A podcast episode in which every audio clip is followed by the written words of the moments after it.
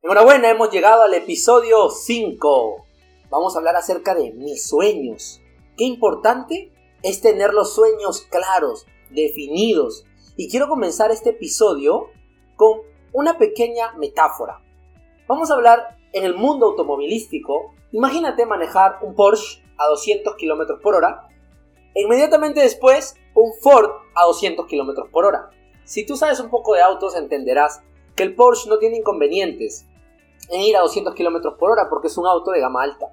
Mientras que el Ford sí tiene inconvenientes y comienza a vibrar, a tambalear cuando va a 200 km por hora porque es un auto de gama media. Entonces, ¿cuál es la diferencia? En un automóvil el límite lo impone su construcción. En nosotros nuestros límites lo impone nuestro montaje interior. Anota bien, los límites los pone nuestra mentalidad, nuestro sistema de creencias, nuestros paradigmas, nuestras actitudes, nuestra visión del mundo, las motivaciones que tenemos, nuestras habilidades, hábitos, conocimiento y nuestra personalidad. ¿Qué me dices de ti? ¿Cuál es tu límite para alcanzar tus sueños? ¿Te gustaría modificar ese límite dramáticamente para permitirte realizar todos los sueños que tienes en tu mente? Tienes que comprender que todo lo que tú construyas o alcances es un reflejo de quién tú eres, que tiene todas tus características y eso incluye también todas tus limitaciones. La mayoría de gente fracasa no por incapacidad, sino por desconocimiento. No saben realmente qué es lo que quieren. Y al desconocer eso, cualquier lugar es bueno. Recuerda el refrán, dice, el que no sabe a dónde va, ya llegó. Es casi normal preguntarle a alguien por qué hace lo que hace y no tengo una respuesta inmediata. Algunos dirán que quieren dinero, otros dirán que quieren formar su familia, quizás por ahí un viaje o comprarse una casa o un auto incluso. Pero eso sigue siendo vacío o muy general. Nosotros, recuerden bien, somos la única especie en el mundo que cuenta con imaginación. Eso quiere decir que podemos visualizar, somos la única especie en el mundo con capacidad de visualizar, de tener sueños. Y así podemos tener una representación del futuro, pero dicha hoy, vista hoy. Ahora, quiero ayudarte a que puedas definir cuáles son tus sueños con cinco pasos. Primero, o con cinco recomendaciones. Primero, incluye a más personas. Tienes que poner de pronto a tu familia o tus seres más cercanos o queridos. Cuando tú involucras a más personas, muestras al universo que tu deseo es genuino, que tu sueño es genuino. Por ejemplo, cuando yo comencé a emprender, lo que más busqué era jubilar a mis padres. Ellos eran adultos mayores y habían trabajado más de 42 años de su vida. Ya tenían ciertas enfermedades y se estaban volviendo mucho más complicadas, así que decidí yo hacerme cargo de la familia. Así que ese fue mi primer sueño, jubilar a mamá, jubilar a papá. Gracias a Dios se pudo conseguir. Número 2. Busca experiencias más que bienes materiales. Busca experiencias, busca crear anécdotas, historias, más que estar acumulando relojes lujosos, el último modelo del auto, del celular, etc. No quiere decir que eso sea un mal sueño, tener un auto de lujo quizás sea tu sueño y está bien, pero en este orden de prioridades yo creo que deberías buscar más las experiencias que solamente lo material. 3. ¿Qué soñabas cuando eras niño? Posiblemente querías volar o conocer algún lugar en específico. Yo personalmente lo que soñaba era ser presidente. Y no porque me interese la política, soñaba ser presidente porque estudiaba la historia del país, historia del Perú en este caso, y había muerto hace tantos años Ramón Castilla y seguíamos estudiando su historia. Entonces a mí me parecía súper interesante y dije, oye, yo también quiero que en un futuro, en 50, 100, 200 años, estudie mi historia. Esa era mi mentalidad de niño, ¿no?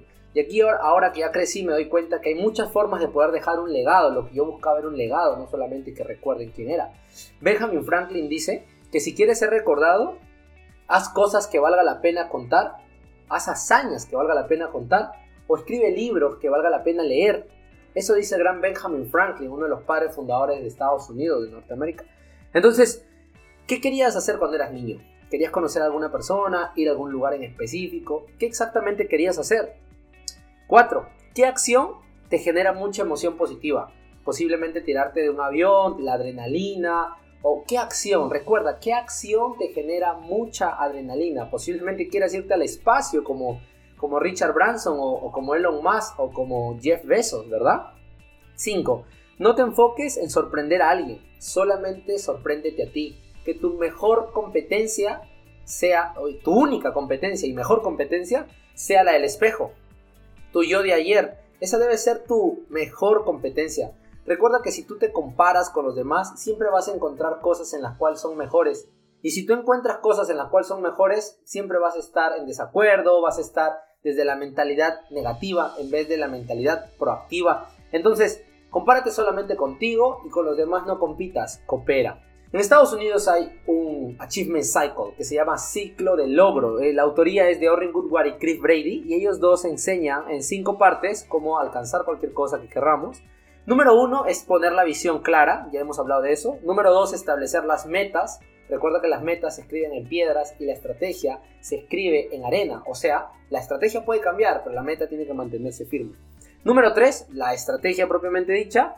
Cuatro, poner trabajo arduo. Y cinco, contabilizar con un mentor, con una persona que ya tenga los resultados que tú estás buscando, con una persona que ya logró lo que tú quieres lograr. Eso lo va a hacer un buen mentor. Entonces, recuerda, una meta olvidada es una meta fallida. Si el año pasado, el 2021, te pusiste metas y no las alcanzaste, lo que tienes que hacer este 2022 es volver a escribir las metas y superarlas. Y agregar nuevas, obviamente. ¿Ok? Todo el mundo tiene su descripción de éxito, Nadie tiene la verdad absoluta, lo que es éxito para mí posiblemente no sea éxito para ti, etcétera, etcétera. Sin embargo, yo he reunido cinco componentes que según mi experiencia es no negociable tener para tener éxito, ¿ok? Así que los cinco componentes, el primero es hambre, hambre para crecer, para desarrollarte, para ir por más cosas, hambre de éxito.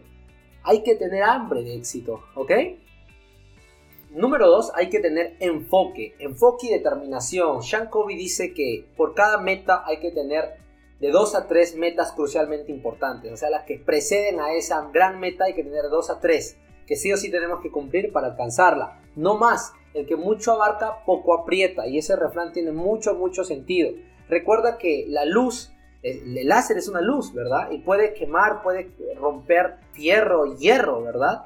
La luz enfocada en una lupa eh, puede crear un incendio forestal. Entonces es bien importante el, nivel de enfoque que tengamos. Número 3, disciplina. La disciplina para hacer cuando no tengamos ganas, la disciplina para generarnos ese hábito y esa rutina positiva en nuestra vida. La disciplina es no negociable tampoco. 4. Perseverancia. La perseverancia es para cuando fracasemos, porque siempre vamos a fracasar, les cuento. Déjenme decirles que siempre hay fracasos y luego nos volvemos y nos levantamos y para levantarnos requerimos de perseverancia. Entonces la disciplina con la perseverancia se complementa. Y número 5, conocimiento. Es imposible obtener cosas en la vida si no tenemos conocimiento. ¿Ok? No solamente experiencia, o sea, experiencia también es importante, pero el conocimiento la precede. Hay que prepararnos, hay que estar listos. ¿Ok? Por ejemplo, si quieres ser un magnate en el reciclaje, tienes que conocer los procesos industriales del reciclaje. Tienes que, si quieres ser un magnate en la moda, tienes que saber de moda, tienes que haber estudiado, tienes que tener experiencia en eso. Entonces, realmente te va a funcionar. El conocimiento no es negociable, ¿ok? Súper importante. Recuerda que las victorias internas preceden siempre a las externas. En ninguno de estos componentes puse haber nacido en un lugar de gente rica, tener un buen vecindario, hablar 10 idiomas. No, no puse eso. Todo lo que puse es interno, ¿ok? Entonces, bien importante que tengamos claro estos componentes. Ahora, quiero hablarles acerca de la hormiga y el elefante. Nuestro subconsciente y nuestro consciente. Nuestro subconsciente representa lo como un elefante grande y nuestro consciente como una hormiga. Carl Jung decía que hasta que no hagamos consciente lo subconsciente, lo subconsciente seguirá rigiendo nuestra vida y lo llamaremos destino. ¿Qué quiere decir esto? Que cuando nos nacemos y crecemos hasta los 7 años, se forma nuestro sistema de creencias, lo que decíamos al inicio, la parte interna, nuestros paradigmas, la forma en cómo vemos al mundo lo que es bueno y lo que es malo. Entonces, conforme vamos creciendo, vamos aprendiendo nuevas cosas, la parte consciente, pero no reemplaza todo lo inconsciente que hemos aprendido al inicio de nuestra vida. Entonces, si el elefante va hacia la derecha y la hormiga va hacia la izquierda, la hormiga irá a la derecha. ¿Por qué? Porque está encima del elefante. El elefante es el subconsciente y la hormiga es el consciente. Entonces, terminar la guerra civil de tu mente es alinear estos dos. ¿De qué forma? tus sueños en imágenes y sigue capacitándote, sigue entrenándote, escuchando podcasts, este tipo de podcasts, por ejemplo, suscríbete al canal, dicho sea de paso, YouTube también, etcétera, y otros grandes emprendedores que tienen muy buen contenido para compartir, ¿ok? Recuerda que nadie te cree lo que quieres hasta que lo consigues, y cuando lo consigues, todos te aplauden, ¿ok? Terminando con este episodio, quiero hablarles acerca del don alguien y don nadie. El don alguien es esa persona en tu mente optimista que quiere que alcances tus metas y tus sueños y el don nadie es ese pesimista que te recuerda todo lo malo que has hecho en tu vida. Entonces, una vez yo estaba por dar una conferencia a la parte a la gerencia de una compañía muy importante, me contrataron para eso y antes de entrar al salón me di cuenta que la audiencia era una audiencia difícil porque eran todos serios, me duplicaban la edad, entonces me comencé a sabotear o boicotear mi, propio, mi propia mente. Mi don nadie comenzó a hablar más fuerte y me dijo, oye, tú a quién has ganado porque estás aquí, no te van a escuchar, eres muy joven.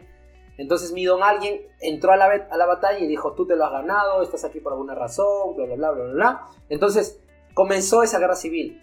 David Schwartz en el libro La magia de pensar en grande dice que nosotros tenemos que bajarle el volumen al don nadie y aumentarle el volumen al don alguien. Entonces eso fue lo que hice. Salió una conferencia espectacular, la gente me felicitó, fue una experiencia muy bonita. Entonces recuerda que tienes que bajarle el volumen al don nadie y subirle el altavoz al don alguien para que así puedas conquistar tus metas y tus objetivos.